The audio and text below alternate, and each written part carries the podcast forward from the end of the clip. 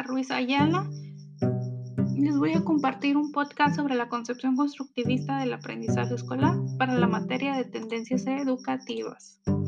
Como se sabe, eh, la, la, finalidad de la educación que se imparte en las instituciones educativas es promover el crecimiento personal del alumno en el marco de la cultura al grupo que pertenece. Procesos psicológicos implicados en el aprendizaje, los, los, mecanismos susceptibles de promover, guiar y orientar a dicho aprendizaje van dentro de la, de la construcción del conocimiento escolar y estas serían dos de las variantes.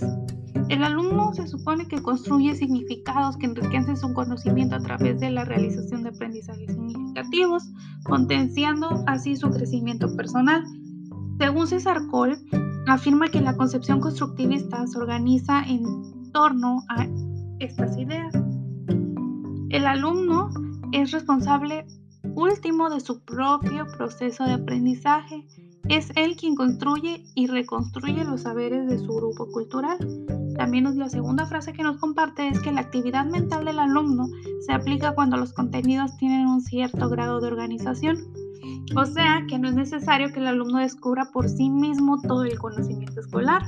Otra frase que nos comparte muy interesante es la función del docente en enlazar los procesos del alumno con el conocimiento culturalmente organizado.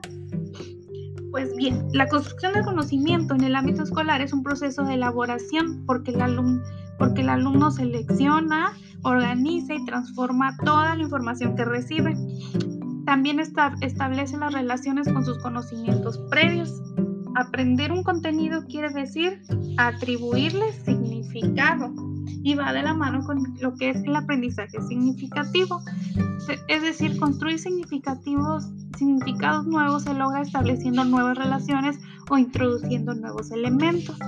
En el proceso de enseñanza, dice que se debería orientarse a ocultar a los estudiantes por medio de prácticas cotidianas, significativas, relevantes, apoyadas en procesos de interacción social.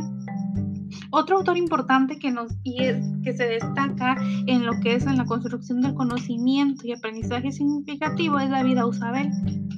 Él nos dice que en la, década, en, la década, en la década de los 60 elaboró teorías y realizó estudios acerca de cómo se realiza la actividad intelectual en el ámbito escolar. Su, y su obra fue, y la de los seguidores, Novak Hensian y Wowin, han guiado la psicología de la educación desde la perspectiva cognitivista. Ausubel como otros postula que el aprendizaje implica una reconstrucción activa de las percepciones, ideas, conceptos y esquemas que el aprendiz posee en su estructura cognitiva. Concibe al alumno como un procesador activo de la transformación y considera que no es posible que todo el aprendizaje que se realiza en el aula deba ser por descubrimiento. Distingue dos dimensiones en el proceso de aprendizaje la primera es el modo en que se adquiere el conocimiento, que se refleja en dos tipos de aprendizaje, por recepción y por descubrimiento. La forma en que el conocimiento es incorporado a la estructura cognitiva del aprendiz, que se clasifica también en dos modalidades, por repetición y significativo. De la interacción de estas dos dimensiones y sus, clasificaciones surgen estos tipos de aprendizaje. Aprendizaje por, recepción repetitiva, aprendizaje por descubrimiento repetitivo, aprendizaje por recepción significativa y aprendizaje por, por descubrimiento significativo. Nos dicen algunas frases que indican el aprendizaje por recepción es cuando el contenido se, presenta en su forma final, el alumno debe internalizarlo en su estructura cognitiva. El aprendizaje por descubrimiento nos dice que el alumno tiene que descubrir el contenido aprender propio de la solución de problemas, se utiliza en las etapas iniciales del desarrollo cognitivo. El aprendizaje significativo nos dice que la información nueva se relaciona con la ya existente en la estructura cognitiva de forma sustantiva. El alumno debe tener una disposición para otorgar significativo a lo que aprende. El alumno posee conocimientos previos, el material tiene un significativo lógico y el alumno le otorga una significación psicológica. Aprendizaje repetitivo. Son, son asociaciones arbitrarias fragmentarias y literales. El alumno memoriza la información, el alumno no tiene conocimientos previos pertinentes, se establece una relación arbitraria con la estructura cognitiva. Ejemplo, el aprendizaje mecánico de símbolos, convenciones, datos y algoritmos.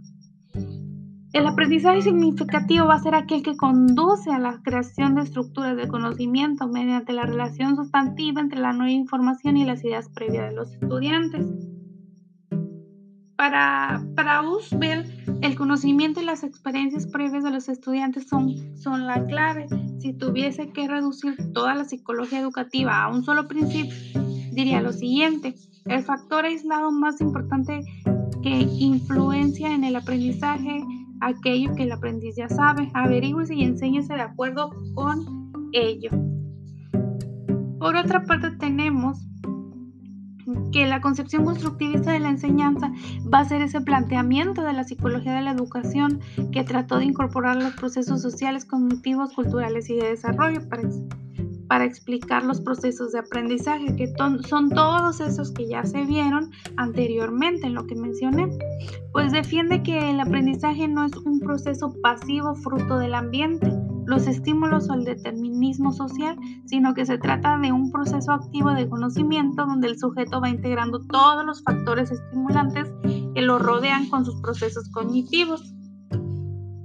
En definitiva, podríamos denunciar que el proceso de conocimiento es una construcción del ser humano. Tener en cuenta el, constructivismo como docentes eh, es necesario en pleno siglo XXI y es lo más usado que se ha venido haciendo y más con, con esta pandemia que se nos vino encima, ya que, por ejemplo, los docentes eh, están enseñando a los alumnos a hacer constructores de su propio aprendizaje, es decir, cómo pues lo manejan. Vamos a suponer, vamos a poner de ejemplo la plataforma de unidad. La plataforma, el docente se encarga de subir actividades, de estar al pendiente de lo que necesitemos, las dudas que puedan salir, y el alumno va a ser encargado de, sabes qué, hoy me toca hacer un mapa conceptual, eh, voy a estudiar. Eh, voy a estudiar el tema que, se tiene que relacionar con él y así es como el estudiante va construyendo ese aprendizaje y va construyendo eh, todo, todo ese, ese significado de las actividades, las va volviendo parte de sí.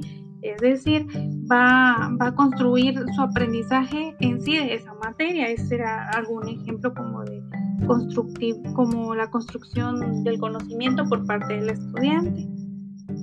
En el proceso de enseñanza-aprendizaje también hay que tener en cuenta lo que, lo, que, lo que un alumno es capaz de hacer y aprender en un momento determinado, dependiendo del estadio de desarrollo operatorio en que se encuentre. Según esto, también las teorías de Jean-Pierre la concreción curricular que se haga ha de tener en cuenta estas posibilidades, no tan solo en referencia a la selección de los objetivos y contenidos, sino también en la manera de planificar las actividades de aprendizaje, de forma que se ajusten las peculiaridades de funcionamiento a la, a la organización mental del alumno.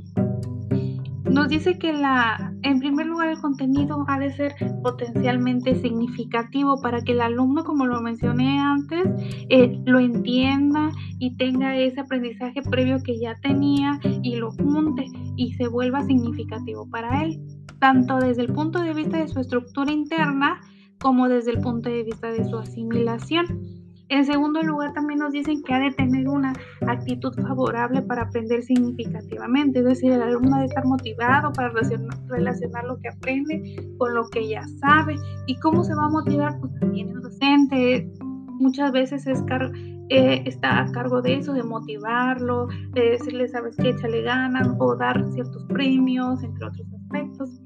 La significativa significatividad del aprendizaje está muy directamente vinculado a su funcionalidad y a que esto se lleve a cabo. Sin duda, la construcción o la concepción constructivista del aprendizaje escolar es muy importante. Se debe de tener en cuenta eh, al momento de dar clases, de ser, de ser, en este caso, pues futuros docentes. Espero que este podcast eh, sea de ayuda para las personas que lo puedan